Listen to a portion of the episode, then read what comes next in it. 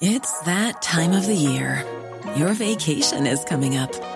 You can already hear the beach waves, feel the warm breeze, relax, and think about work. You really, really want it all to work out while you're away. Monday.com gives you and the team that peace of mind. When all work is on one platform and everyone's in sync, things just flow wherever you are. Tap the banner to go to Monday.com.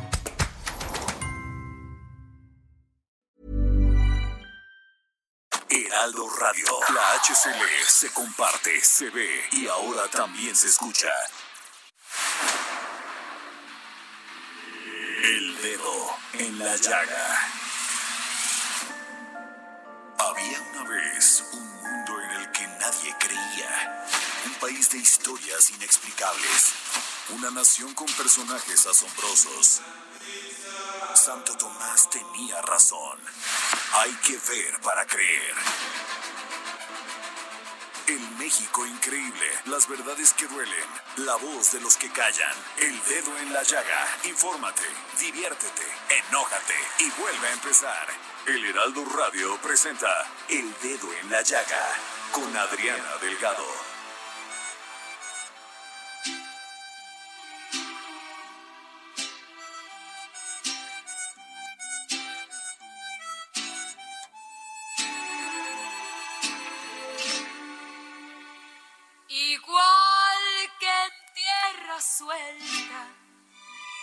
La humedad penetra. Así te metes tú, poquito a poco. Podríamos decir que apenas te conozco y ya te llevo en mí como algo de mi todo. Ya me haces falta tú como el azul al cielo. Estoy unida a ti como el calor al fuego. Me hiciste revivir me diste fe y consuelo, trajiste para mí cariño nuevo. Así es, con esta maravillosa canción, Cariño Nuevo, que ha cantado Lola Beltrán, Vicente Fernández y muchos otros artistas, esta canción la estamos escuchando en voz de Estela Núñez. ¿Por qué esta canción? ¿Por qué el día de hoy? Jueves 28 de mayo del 2020. Porque hoy murió una de las mujeres más maravillosas que he conocido en mi vida. Una mujer que no solamente era un gran ser humano, eh, sabía ser amiga, una mujer sensible, inteligente, una mujer como pocas veces he visto a una mujer enamorada de su hombre. Ella amaba profundamente a Manuel. Y hoy se la llevó, se, se llevó la vida, se la llevó a otro mundo mucho más maravilloso quizá. Yo creo que sí, porque ella era una mujer estupenda, una gran madre de Manuela, con una gran nieta. ¿Qué les puedo decir de los María Asensio? Y no quiero compartir estas palabras porque no saben cómo me duele dedicarle este programa por su muerte. Tuve la oportunidad de convivir con ella, de que me quisiera, de que fuera mi amiga en momentos difíciles, de que me diera consejos, porque era una gran periodista. No escribía, no estaba en un programa de radio ni de televisión, pero fue gran precursora y amiga de muchos periodistas en este país. Y es por eso que tengo en la línea a Estela Libera, que junto conmigo compartimos el amor y el, el cariño de nuestra querida lucha. Muy buenas tardes, Estela. Querida Adriana, te abrazo, igual que abrazo a las, a las mujeres a las que Luz María, Luz en el nombre llevaba lo que ella era para todas nosotras. Un corazón enorme que nos dio luz a todas, que nos dio su cariño, que a la que hiciste reír, recuerdo mucho en el hospital, cuánto la hiciste reír, traslar Bueno, Creo que se cortó con Estela. Jorge, ¿puedes volverme a comunicar? En este momento estamos tratando sí, de reconectar. Me acuerdo, me acuerdo que fuimos al hospital a verla ya en estos últimos meses difíciles para ella, pero que nunca perdió esa sonrisa que la caracterizaba. Y entonces, pues, dije, yo vine a hacer a esta mujer en este momento reír. Y eso me dediqué y estábamos carcajeadas, porque además era una mujer de una risa sonora, de estas que salen, de estas risas que salen del corazón. Y si ya tenemos a Estela, por favor, Estela. Sí, Adriana, mira que nos cuesta trabajo hablar de ella sin emoción, sin sentimiento, porque realmente a todas y cada una con ese gran corazón que tenía, todas estábamos ahí presentes en momentos importantes, pero también ella lo estuvo y lo está en nuestros corazones. Te decía que en su nombre lleva todo lo que nos repartió a nosotras, una mujer con muchísimas ganas de vivir, que no solo compartía con nosotros las alegrías, también las tristezas, y que todavía en sus últimos meses quería estudiar, por ejemplo, ¿no? Quería estudiar y además que hasta el último día de su vida, aún estando enferma, estuvo pendiente, como bien dijiste, de la salud de su marido. Hay que hablar de ella, fundamentalmente de ella, pero decir también del gran amor que le tuvo a, este hombre que la amaba, Manuel El Meme Garza, un político importante, pero aquí ella era para nosotros, por lo menos para mí ella era la estrella de la pareja y te repito, todo el tiempo, tú lo sabes, lo sabemos, estuvo al pendiente de su marido al que le dedicó mucha parte de su vida, una gran parte de su vida, em, que hoy está enfermo desafortunadamente. Y bueno, algo que le pude decir a Luchita en las últimas veces que hablé con ella fue que así como ella fue una gran mujer, fue también una gran madre que dejó una hija extraordinaria que es Manuela Garza, quien abrazamos desde acá y que también tuvo la fortuna de darle a su madre un gran regalo que fue ver en vida a su nieta. Así que yo te acompaño con el corazón, nos acompañamos todas. Para nosotras, Luchita fue alguien muy, muy especial. Así que Híjole, no tengo palabras. Sí, quiero comentar contigo las cosas muy agradables de lucha, este, Estela, porque me acuerdo que cuando teníamos penas de amor, irremediablemente había una comida y tequilas en la mesa. Y tequila, por supuesto. tequilas en la mesa, porque le gustaba el tequila. Y siempre me decía, pídele consejos de amor a quien ha triunfado en el amor.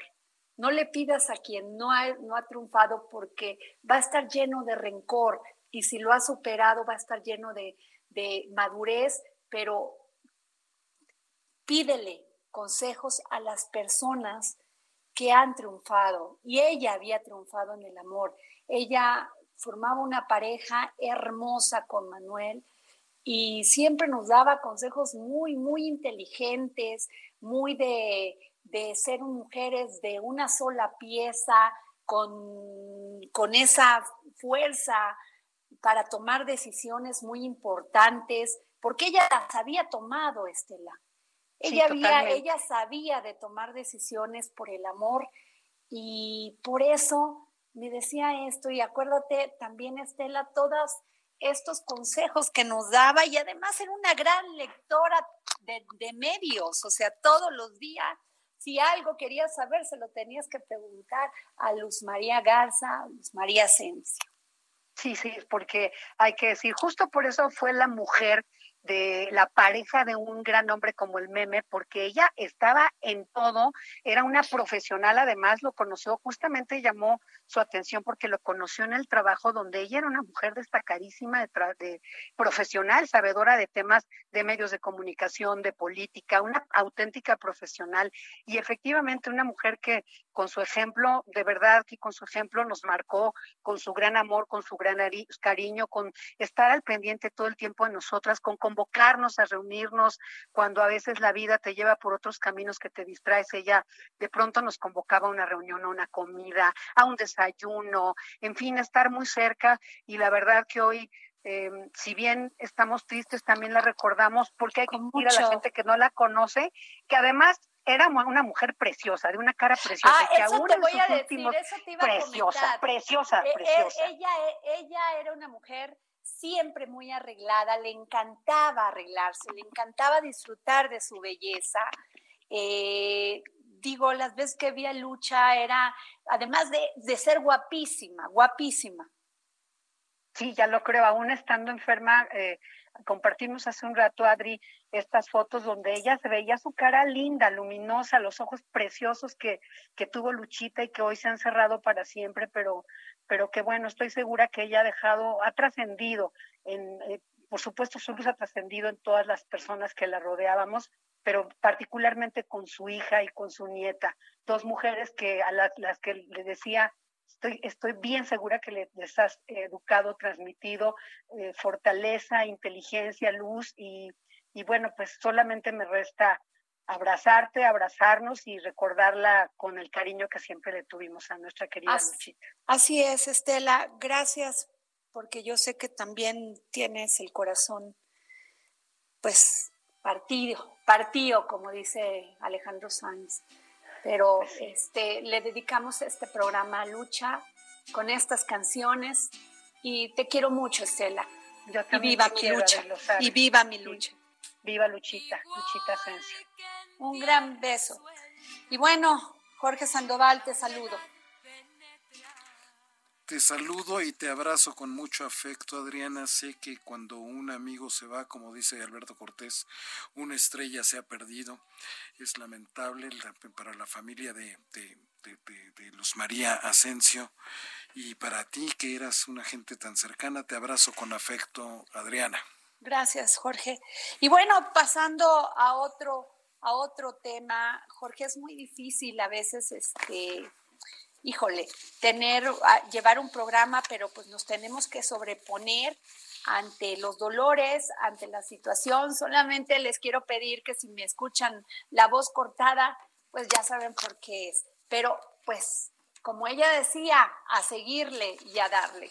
Bueno, pues, ¿qué les cuento? Hablando de otra gran mujer, fíjense que el día de ayer el Instituto Tecnológico y de Estudios Superiores de Occidente, ITESO, aclaró que en su informe de Signalab no ha señalado que sea Notimex ni su directiva los responsables de orquestar ataques a extrabajadores y periodistas. Contrario a lo afirmado aquí por una, por una página web, artículo 19, y una periodista, el pasado 12 de mayo, artículo 19, publicó una alerta conjunta con Aristegui Noticias y Signal Lab del Intenso de la Universidad Jesuita de Guadalajara titulada Directiva de Notimex ataca a periodistas y organiza campañas de desprestigio en redes sociales, en donde aseguraba que en base a testimonios, la mayoría anónimos, personas directivas de Notimex realizaban acciones coordinadas para acosar y agredir periodistas y trabajadores que consideran adversarios en Twitter. Bueno, pues por eso le pedí a San Juana Martínez, directora de Notimex, agencia de noticias del Estado mexicano, que nos pudiera tomar esta llamada para el dedo en la llaga y que nos diga qué piensa de esto. San Juana, muy buenas tardes. Buenas tardes, Adriana, gracias por invitarme. Saludos a tu auditorio. Pues mira, realmente lo que pienso es que la verdad tarda, pero siempre llega, ¿no? Todo en su momento y que es muy importante eh, que la verdad nos haga libres. En este caso, pues fue lamentable porque eh, el programa radiofónico de Carmen Aristegui lleva 12 días dedicándole horas, horas a este tema es prácticamente lo que he vivido es un linchamiento, lo que hemos vivido eh, la directiva de Notimex y, servidora al respecto. Muy lamentable la pérdida de rigor, de seriedad, de hacer un buen periodismo que se vaya perdiendo, ¿no? Eh, es muy importante señalar que siento que he sido víctima de lo que llaman infodemia, Adriana, que sería muy interesante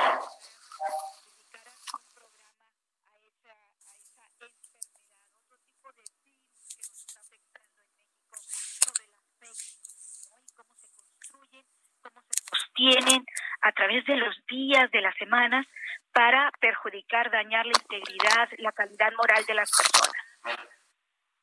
¿Verdad?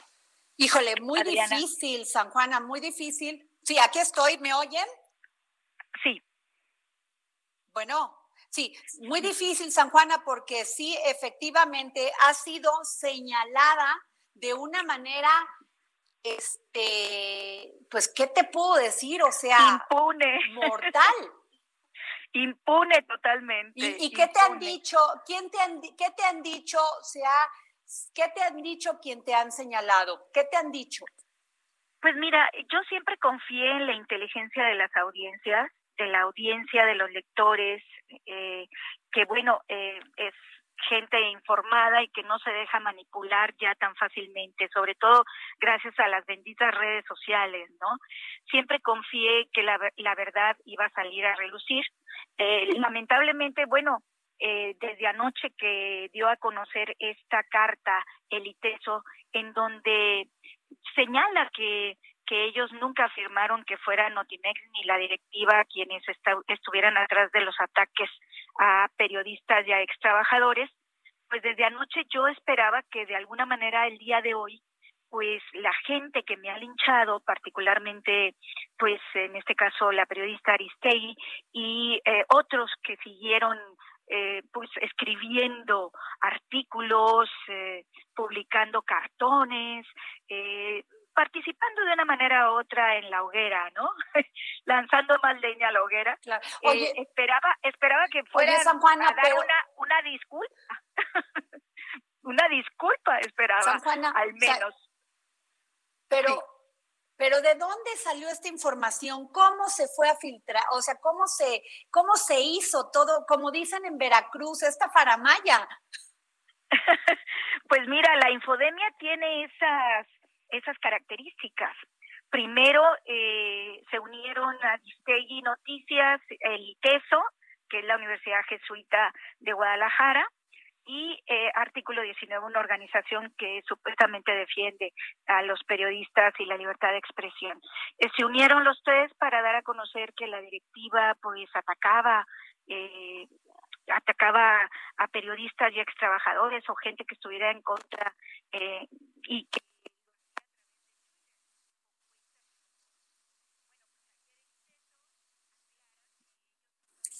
Bueno.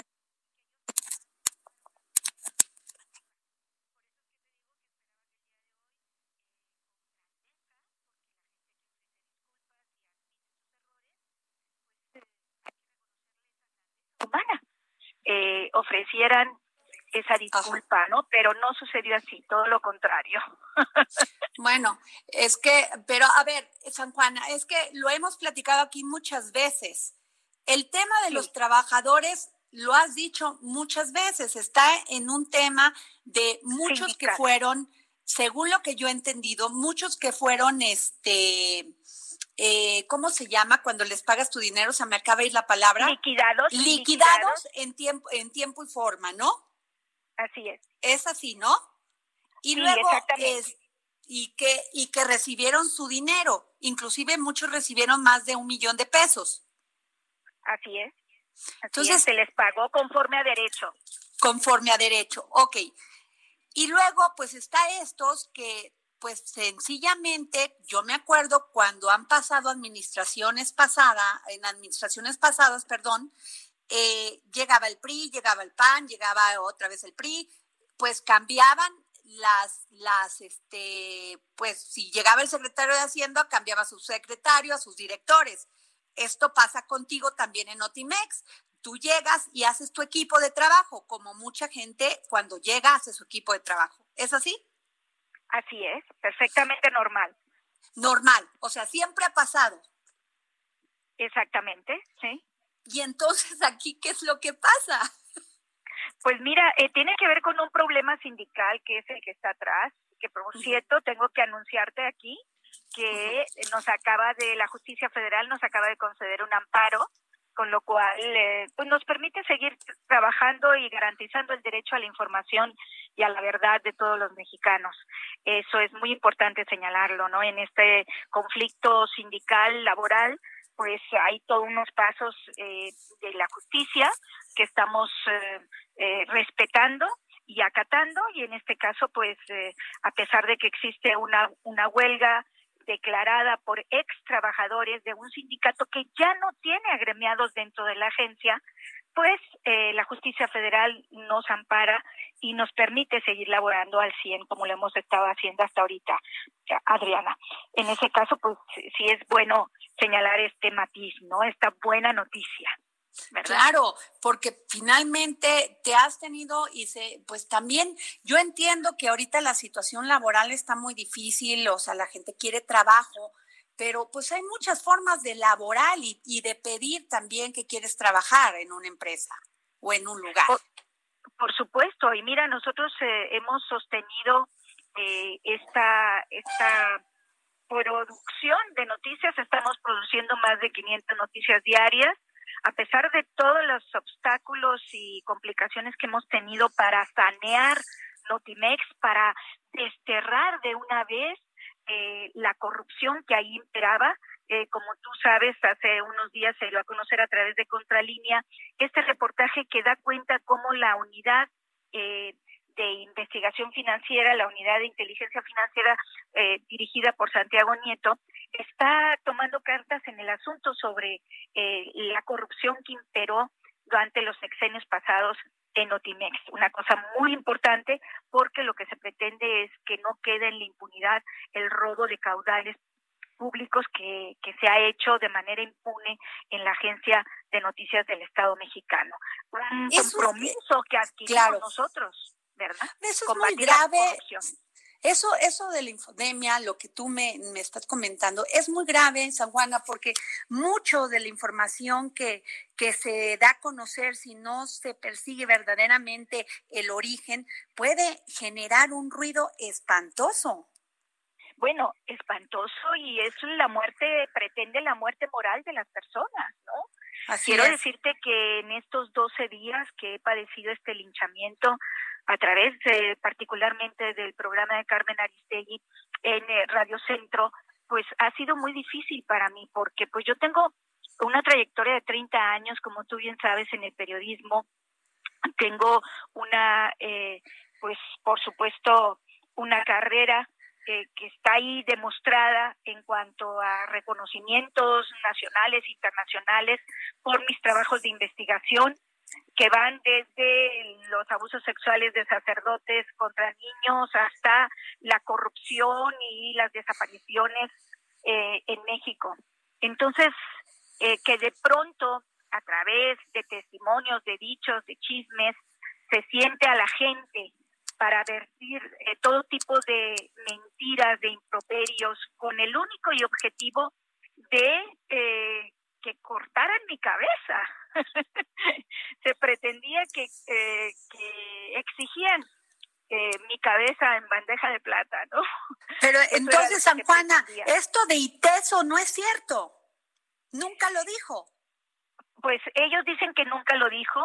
Eh, pues nosotros tenemos transcripciones de Rosana Reguillo. La señora Reguillo es la encargada de Signalaz, que es el laboratorio de la Universidad Jesuita de, de Guadalajara, en donde claramente señala con mi nombre y con el nombre de Notimex eh, su supuesto estudio, ¿no? ¿Y no existe ese estudio? Pues ese estudio lo hicieron, pero es un estudio que se hace con una metodología sin rigor, no fiable, una metodología que se sostiene en un programa que tú bajas gratis de Internet, en donde se ve el tráfico de cuentas a favor y en contra sobre ciertas personas o ciertas ciertas cuentas. Eso quien quien sabe de Twitter, quien es tuitero, sabe perfectamente que es el pan de cada día, ¿no? Eso no demuestra que existan bots, no demuestra que, que exista nada, porque en realidad ellos no sacan ni siquiera una IP, una prueba, porque aparte hablaban que se utilizaron recursos públicos, es muy grave las acusaciones. Y luego, pues, la carta de ayer viene a señalar que, pues, que ellos nunca hablaron de eso, ni mucho menos de que se usaran recursos públicos y que efectivamente no hay pruebas de que sea Notimex ni su directiva. Tengo, que ir al corte. ¿Te quedas conmigo un minuto más? Por supuesto, claro que sí. un gusto. Por favor, voy a un corte y regresamos aquí el dedo en la llaga.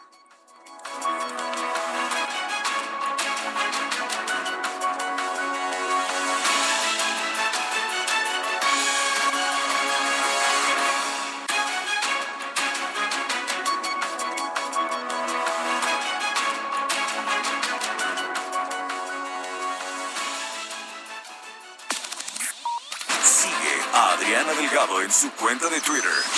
Arroba Adri Delgado Ruiz.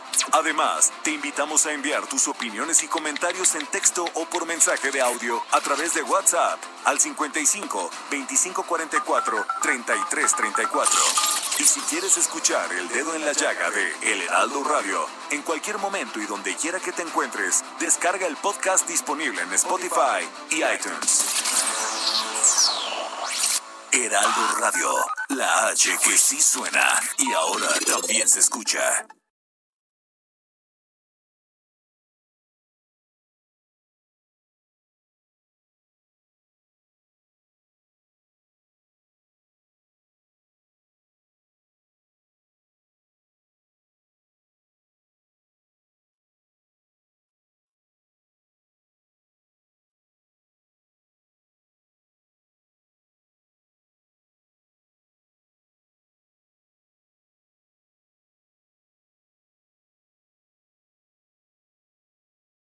Heraldo Radio. La HCL se comparte, se ve y ahora también se escucha.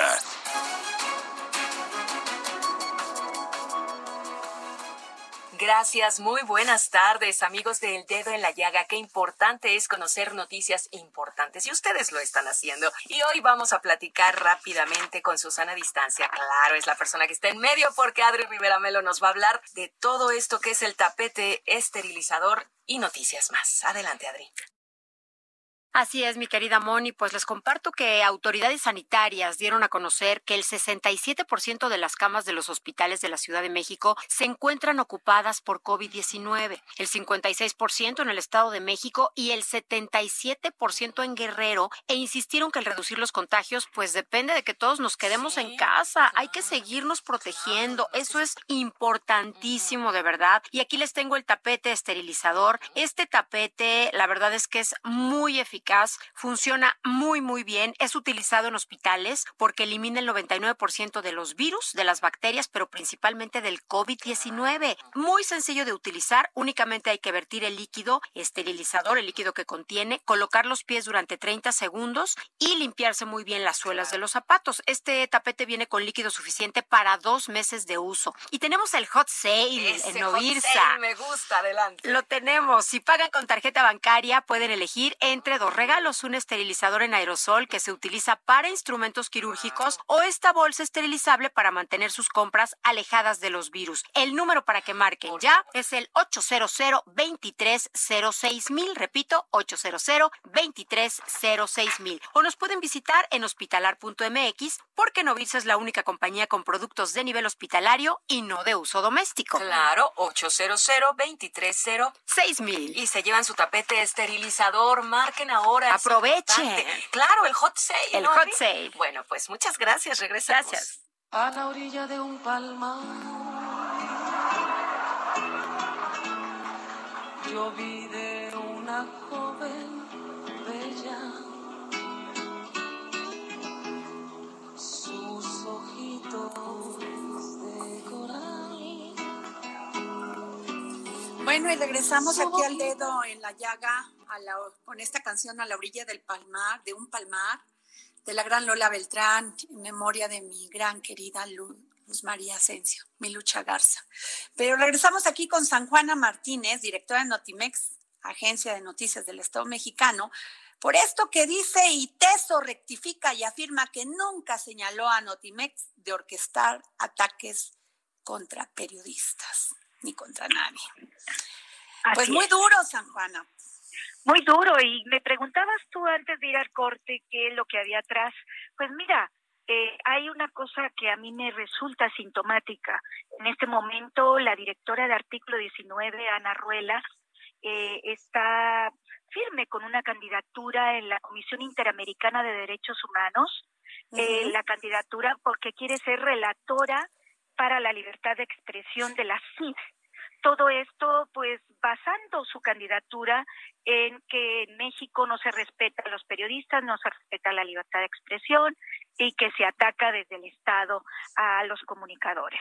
Esa es su fortaleza y me resulta muy sintomático que esto nos haya sucedido en Otimex, este bulo, esta fake news, esta infodemia, este linchamiento para eh, fortalecer su candidatura en la CIS y decir que desde Notimex se ataca a los periodistas y a los medios de comunicación. Algo verdaderamente lamentable que los mexicanos no deberíamos de permitir, sobre todo porque yo hago un llamado a, a practicar el buen periodismo, el periodismo que se apega a la verdad, mi querida Adriana. Pues San Juana, ha sido muy fuerte y seguramente seguirá siendo fuerte y tienes una misión que es llevar a Notimex a niveles muy importantes sobre el en el periodismo en México. Te agradezco mucho que nos hayas tomado la llamada. Te mando un gran abrazo y pues a cuidarnos con el coronavirus. A quedarnos en casa todavía, Adri. Muchísimas gracias. Un gusto enorme estar en tu espacio de libertad. Gracias, querida San Juana. Te mando un gran beso y pues regresamos aquí al dedo en la llaga. ¿Cómo ves, Jorge Sandoval? Muy importante esto, defender el buen periodismo. Sí, Jorge, porque sabes que este, yo creo que eso es un, un, tema principal en el periodismo, del buen periodismo. Checar muy bien nuestras fuentes. Mucho, muy bien. Nosotros hacemos documentales y una, una cosa que tiene como rigor los documentales es que no puedes dar opinión, estás documentando los hechos.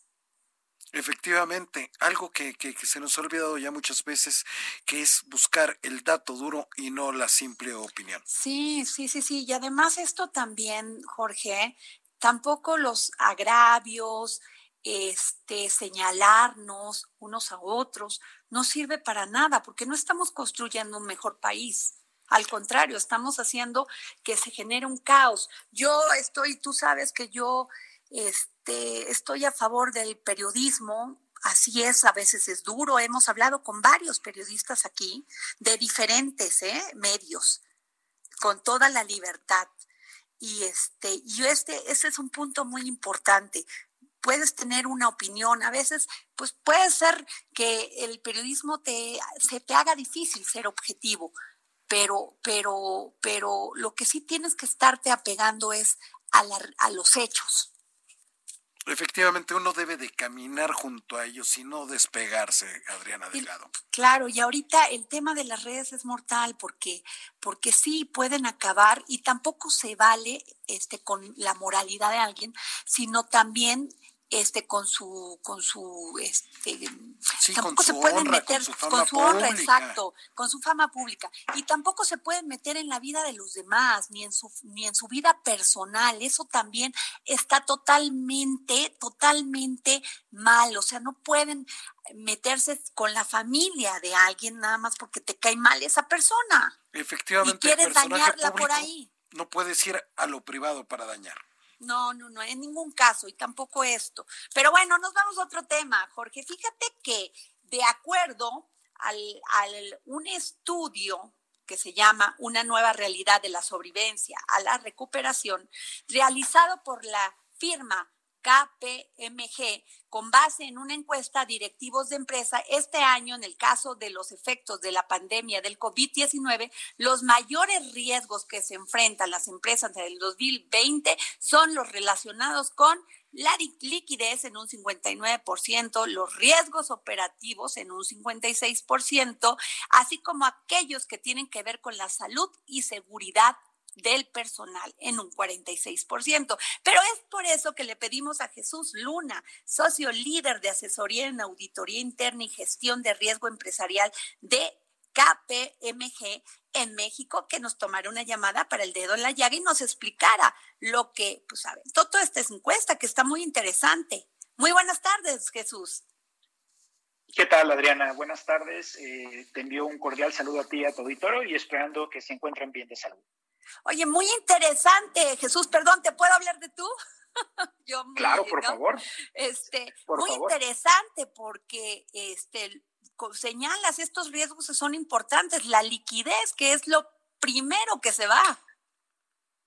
Es correcto, eh, Adriana, y efectivamente llevamos eh, este estudio eh, con, con, directivos de la alta dirección en México en la cual esta encuesta la realizamos del 14 de abril al 4 de mayo, es un total de tres semanas, en donde tuvimos una participación muy activa y, gran retroalimentación por parte de la alta dirección, ¿no? Y específicamente abordando los temas que comentas, eh, hicimos la pregunta en cuanto a los riesgos que ven ante, ante la actual pandemia y como primer riesgo, con un 59%, como bien lo puntualizaste, tenemos el riesgo de liquidez y el cual hace total sentido, ¿no? Ya que al bajar el consumo, los ingresos de las compañías disminuyen, la generación de flujo de efectivo baja y en adición al riesgo de incobrabilidad de cuántos por cobrar clientes incrementa. ¿no? Entonces, la liquidez es sumamente relevante, se estresa y será necesario recurrir en algunos casos a fuentes de financiamiento para efectos de hacer frente a obligaciones de pago por créditos bancarios, por pago de capital, intereses, proveedores o, cualquier otro compromiso de pago que pudiera tener las compañías. ¿no?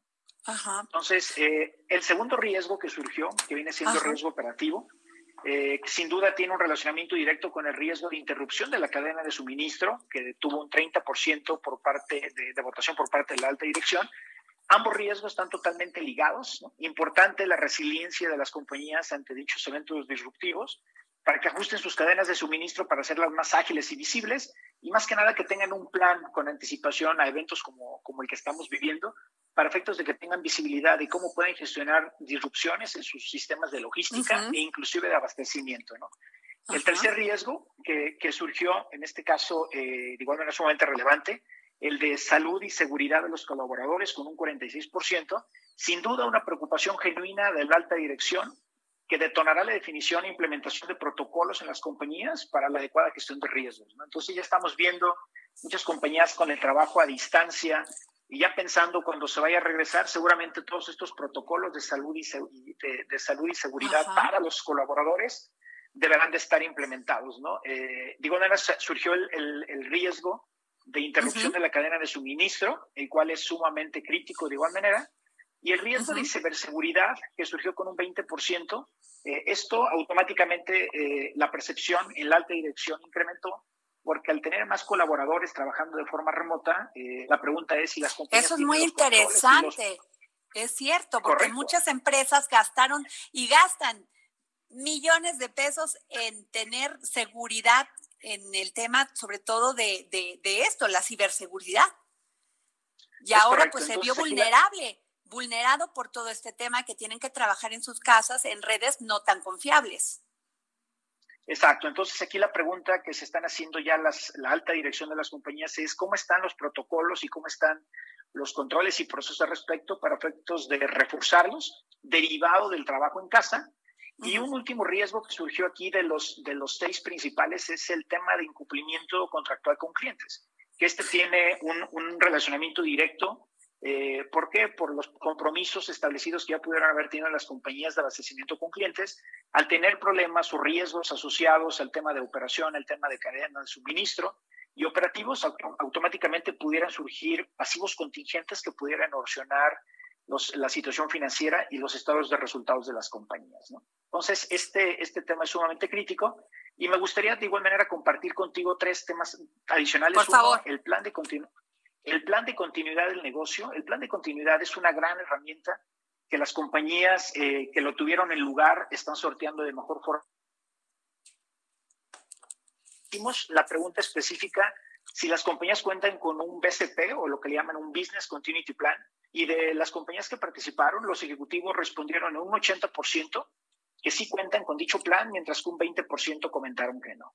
Entonces, de ese 20% que comentaron que no, el 31% comentó que el BCP o este Business Continuity Plan, plan de continuar el negocio, eh, no, no, lo ven como una prioridad, mientras que el 61% comentó que no lo pudieran costear. Entonces, aquí yo creo que un, una, una, una, reflexión importante por parte de los directivos de la alta dirección que comentaron que no pueden costear esto, yo creo que con esta crisis y con esta disrupción que están enfrentando, eh, si hacemos un balance de costo-beneficio de lo que representaría tener este plan de continuidad en lugar, comunicado, robusto, y, perfectamente estructurado, sin duda los beneficios que pueden traer van a ser mucho mayores que los costos que este detona. ¿no? Eh, y de igual manera recordar que este DCP, este plan de continuidad del negocio, regularmente surge en los ejercicios de gestión de riesgo empresarial de las compañías porque les permite analizar los riesgos que afectan la estrategia y los modelos de negocio, los cuales hoy en día están siendo retados. Entonces, el tener un ejercicio de gestión de riesgo empresarial robusto, sin duda, es una gran herramienta para que la alta dirección tome decisiones informadas. ¿no? Para Jesús, es, te entiendo esto en las grandes empresas, pero Correcto. el gran problema de la crisis en este país va a ser que las microempresas se van a extinguir porque no tienen ni empleados ni tienen muchos de ellos capacidad en su negocio para hacer todos estas, estos este, análisis para poder salvar su negocio. Correcto. ¿Qué les puedes recomendar? Mira, Adriana, esta es una, una gran pregunta la, la, que me haces a final de cuentas. Eh, si volteamos a ver las empresas en México, eh, una gran parte eh, son empresas familiares, ¿no? Entonces, las empresas familiares, eh, ahora sí que eh, yo creo que van a tener grandes, eh, grandes retos y, y yo creo que tienen que hacer un alto para efectos de analizar cuáles son los riesgos que pueden poner en jaque y ya, ya, ya no buscar el crecimiento, sino lo, para lograr la, la, la, la, sobrevivencia en este periodo y para poder salir avantes de él. ¿no? Entonces yo creo que sin duda tienen que revisar los modelos de negocio, ver dónde pueden encontrar sinergias eh, a nivel eh, situación financiera, todos los resultados. ¿Por qué? Porque sin duda, eh, efectivamente, no tienen un, un, no, no son robustos en estructura, y seguramente el tema de capital humano está reducido. ¿no? Entonces yo creo que tienen que hacer un análisis con los recursos que tienen, cómo pueden identificar los riesgos críticos, cuáles son las acciones que deben de implementar para sortear estos y de igual manera cómo el impacto que está teniendo el consumo y en empresas familiares sin duda va a ser un gran impacto. ¿Por qué? Porque la encuesta nos reveló, la encuesta eh, nos reveló de que el 72% de los participantes de la encuesta estiman perder ingresos hasta un 40% de los ingresos de este ejercicio. Wow, Imagínate este, este impacto a nivel No, de pues- resultados y el periodo de recuperación lo ven a, a un, a un, el 67% que va a tomar seis meses ah, para recuperarse. ¿no? Entonces, O es más, un escenario Jesús. complicado. Exacto, sin mínimo, o sea, el 67% lo ven que los tomará más de seis meses en recuperarse. Entonces, ¿esto qué significa? Significa que van a tener riesgos por la baja del consumo, que automáticamente pegan ingresos, pegan flujo de efectivo. Quizás sus cuentas por cobrar con clientes se pueden ver deterioradas, puede incrementar la reserva de cuenta incobrable. Y por otro lado, tus pasivos ahí están, ¿no? Tus pagos a proveedores, tus pagos a instituciones financieras, el pago de la nómina de los colaboradores, el pago de los impuestos. Entonces, es un efecto en cadena, por lo que tienen que hacer un alto, tienen que revisar modelos de negocio para efectos de hacer los ajustes necesarios, definir un plan de acción que sin duda con la experiencia de la alta dirección de las empresas familiares, seguramente van a poder sortear estos, ¿no? Y máxima, de igual manera, pueden buscar asesoría eh, de especialistas en momentos como los actuales, en crisis anteriores, parece que nos han provisto de, herramientas y de, análisis que se pueden hacer para efectos de llevarlos a cabo y ver cómo pueden salir de esta, de esta crisis que, que está afectando a un gran número de compañías, ¿no? Ahora, Jesús, tú te hago una pregunta muy rápida. Este, eh, ¿Cómo ves los apoyos fiscales que está dando el gobierno? ¿Es suficiente para que estos microempresarios puedan salir avante y también los, los grandes empresarios? Mira, el, el tema de, de, de, apoyos fiscales me gustaría ligarlo al tema del capital de trabajo. Eh, uh -huh. Final de cuentas, para hacer, para hacer frente eh, a, a, esta, a esta crisis, eh, sin duda, el, el, una, uno de los pasivos que las compañías pudieran tener enfrente es el tema de pago de contribuciones. ¿no? Entonces, cuando las compañías están limitadas eh, en cuanto a incentivos, pero por otra parte el consumo cae y los ingresos caen, lo que tienen que ver es priorizar sus pasivos, ¿no? Y seguramente puede haber compañías en donde eh, van a priorizar el pago de, ciertos pasivos dependiendo eh, el análisis que haga cada una de estas. y seguramente pueden tener a lo mejor retrasos en pagos, pero lo más importante es que se defina un plan eh, desde la alta dirección con relación a la liquidez esperada para efectos de que la compañía pueda salir eh, y pueda, pueda, pueda ahora sí que eh, permanecer en el tiempo en esta crisis. ¿Por qué? Porque más allá de los, de, de los incentivos que pudieran recibir, lo que es cierto es que tienen que priorizar y tienen que maximizar su capital de trabajo. Y pues eso está totalmente ligado a la generación de ingreso y flujo de efectivo. Pues muchas gracias, Jesús Luna, socio líder de asesoría en auditoría interna y gestión de riesgo empresarial de KPMG en México. Muchas gracias por estos valiosos comentarios. No, gracias a ti, Adriana, por, por la invitación. Los invitamos a que visiten nuestra página de KPMG, en donde tenemos información relevante al respecto. Gracias, gracias, Jesús. Y bueno, pues nos vamos con el maestro José Luis Camacho, que Jorge no, no le hizo bullying esta vez. La opinión de José Luis Camacho en el dedo en la llaga. Maestro Camacho. Mi querida Adriana, buenas tardes. A sus pues me libré del bullying del terrible Jorge Sandoval. Lo tengo como castigado y no va a hablar. Como dice la persona que estabas entrevistando, soy un sobreviviente del complot de Jorge Sandoval. Oye, José Luis, pero a ver, cuéntame, el regreso a la nueva normalidad y los semáforos regionales.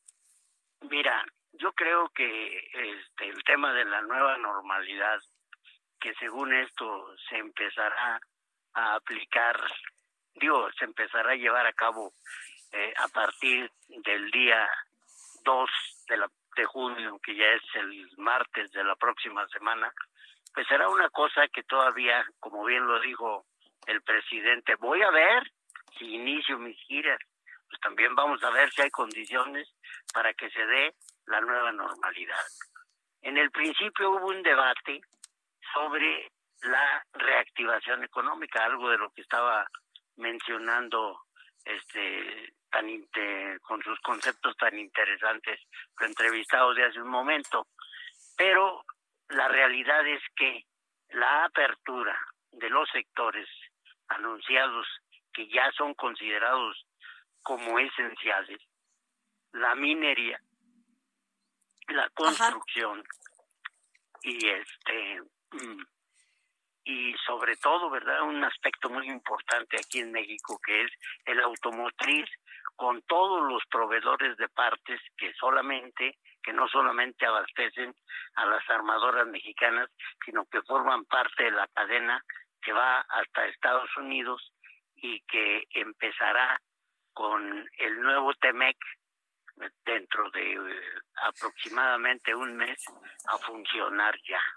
Entonces, el semáforo va a ser un semáforo que en un principio no quedaba muy claro si era un semáforo que se iba a hacer general para toda la República.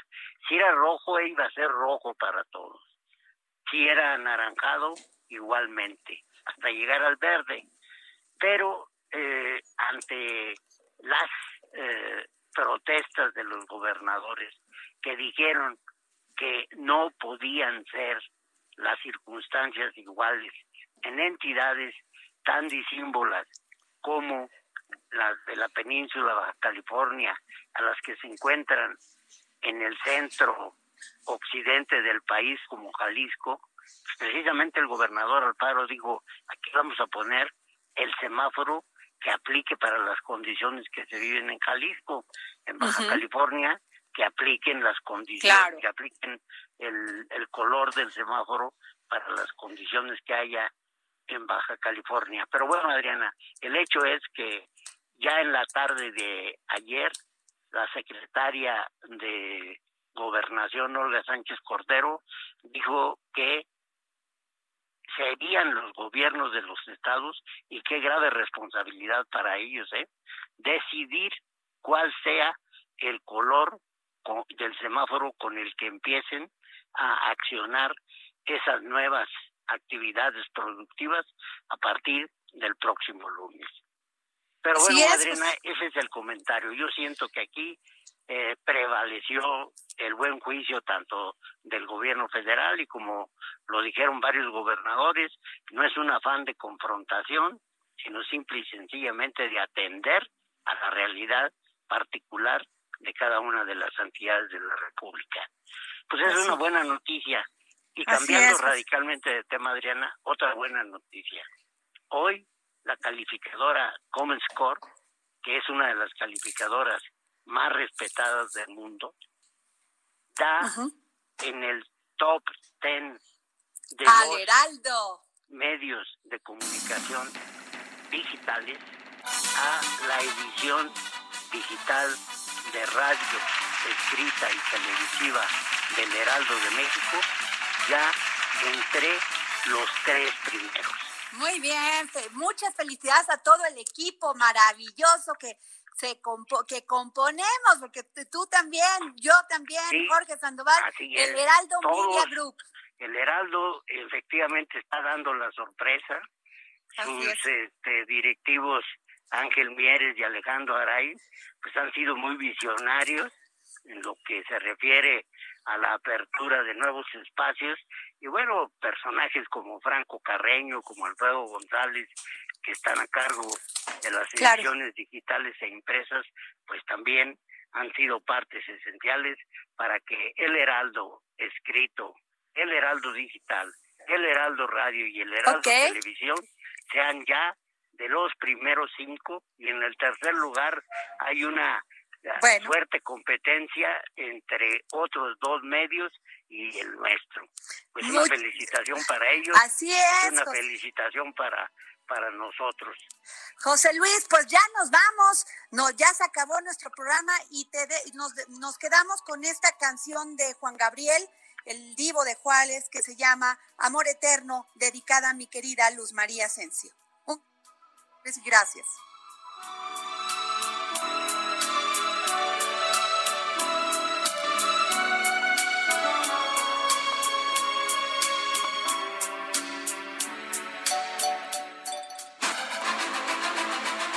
El Heraldo Radio presentó El Dedo en la Llaga con Adriana Delgado. Heraldo Radio. La HCL se comparte, se ve y ahora también se escucha. Hey, it's Paige DeSorbo from Giggly Squad. High quality fashion without the price tag. Say hello to Quince. I'm snagging high-end essentials like cozy cashmere sweaters, sleek leather jackets, fine jewelry, and so much more. With Quince being 50 to 80% less than similar brands and they partner with factories that prioritize safe ethical and responsible manufacturing. I love that. Luxury quality within reach. Go to quince.com slash style to get free shipping and 365 day returns on your next order. quince.com slash style